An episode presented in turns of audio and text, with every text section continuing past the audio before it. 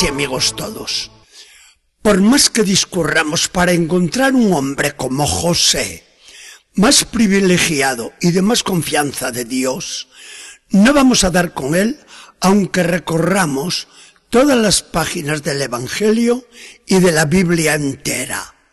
Hoy, al celebrar su fiesta, el bueno de San José nos hace pensar inmediatamente en María y en Jesús. Es imposible disociarlo de ellos.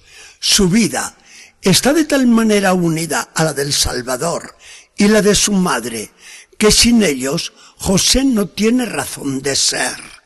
Dios le confió los primeros tesoros de la salvación y fue José el primer beneficiado con la mayor gracia del cielo. Si la santidad no es otra cosa que la unión con Dios, si el mayor crecimiento de la santidad lo da el amor a Dios, si el trabajo por Dios es la manifestación más grande y el mayor desarrollo de la santidad de Dios que llevamos dentro, habremos de decir que nadie ha podido superar a José, porque José, desposado con María y hasta que murió en los brazos de Jesús, el Dios hecho hombre, estuvo ligado de tal modo a Jesús que no pudo separarse de él un instante. Porque José, Padre Virginal de Jesús, el Dios hecho hombre, amó a ese su Hijo como no lo ha amado nadie en el mundo. Porque José, jefe de la familia humana de Jesús, el Dios hecho hombre, trabajó por Dios y en compañía de Dios como no lo ha podido hacer nadie jamás. La gracia que Dios daba a José estuvo siempre en proporción a la altura de su misión y misión tan grande como la que Dios confió a José. No la ha confiado jamás a ningún otro mortal.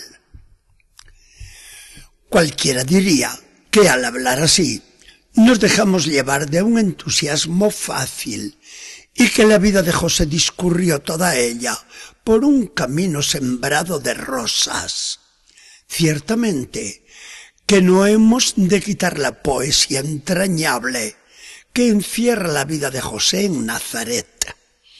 Pero el Evangelio nos dice cómo los primeros contactos de José con Jesús estuvieron desde el principio marcados con la angustia y la preocupación. Para entenderlo, hay que saber leer entre líneas el Evangelio de Mateo.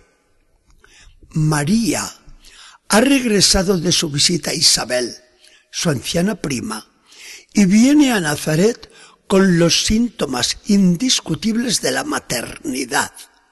José queda perplejo. María es incapaz de una infidelidad. Pero el hecho ahí está bien claro. María se halla embarazada. ¿Qué hacer? José no duda de María. Se le parte el corazón al tener que tomar una resolución definitiva. Denunciarla, eso no. Quedarse con ella, tampoco prefiere darle un acta de separación y retirarse de escena. Hombre tan recto no podía haberse abandonado de Dios y Dios interviene decisivamente cuando se le aparece y le encarga.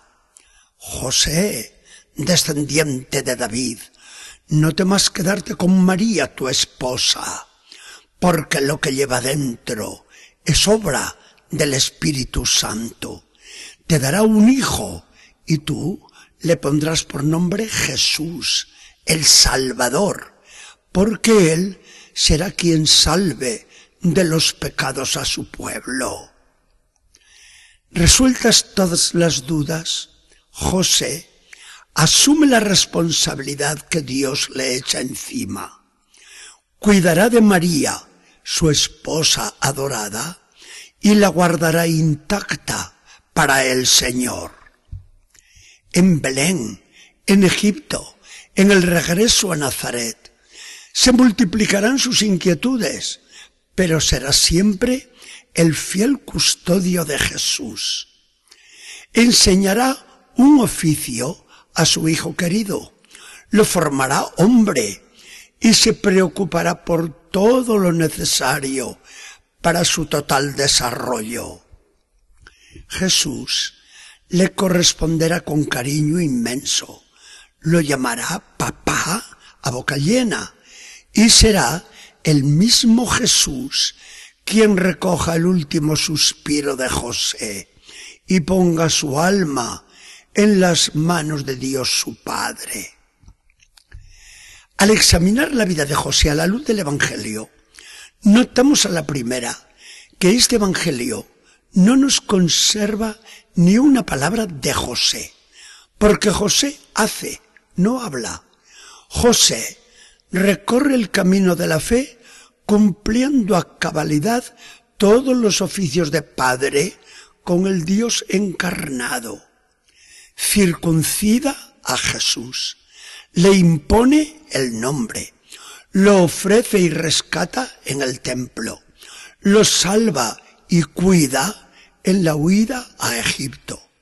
En Nazaret mantiene, educa y enseña a trabajar al Hijo de Dios hecho hombre, de modo que éste se desarrolle y crezca en sabiduría y en gracia delante de Dios y de los hombres. El contacto con la divinidad de Jesús, escondida en su cuerpo de muchacho, influye de modo extraordinario, como no lo ha experimentado ningún otro santo, en la vida de José, que mientras trabaja está unido siempre a Dios y su unión con Dios le lleva a trabajar siempre más por el mismo Dios. José es el modelo más acabado que tenemos de trato íntimo con Jesús, de trabajo asiduo por Jesús, de oración íntima en una vida escondida con Cristo en Dios. La vida de José es una lección soberana de Dios sobre la grandeza de la humildad y un golpe severo al imperdonable orgullo humano. El santo más grande que ha existido, el de más confianza de Dios, el más unido con Jesús, es también el de la vida más humilde y escondida de que nos habla el Evangelio. Por otra parte, nos enseña Dios con la figura de José el valor de la vida familiar. Cuando los hogares ven cómo se resquebraja su constitución, que si por el machismo del hombre, que si por los descuidos de la mujer liberada, que si por la conducta de los hijos rebeldes, entonces es estimulante contemplar la actitud del hombre más cabal al lado de la mujer más bella y del hijo más estupendo. José, bendito José. La iglesia entera te considera y te tiene como el más grande de los santos. Tú no te doctoraste en ninguna escuela de los rabinos de Jerusalén. Pero nadie te ha ganado en dar las lecciones que tú nos enseñas de unión con Cristo, de amor a Cristo, de trabajo por Cristo. Que el Señor nos bendiga y acompañe.